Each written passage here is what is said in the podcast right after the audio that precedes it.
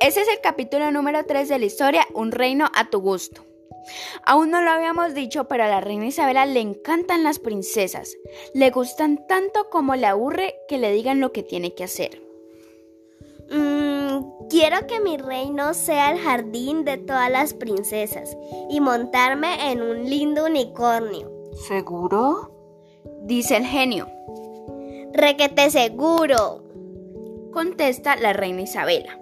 De repente, aparece montada en un unicornio que galopaba velozmente.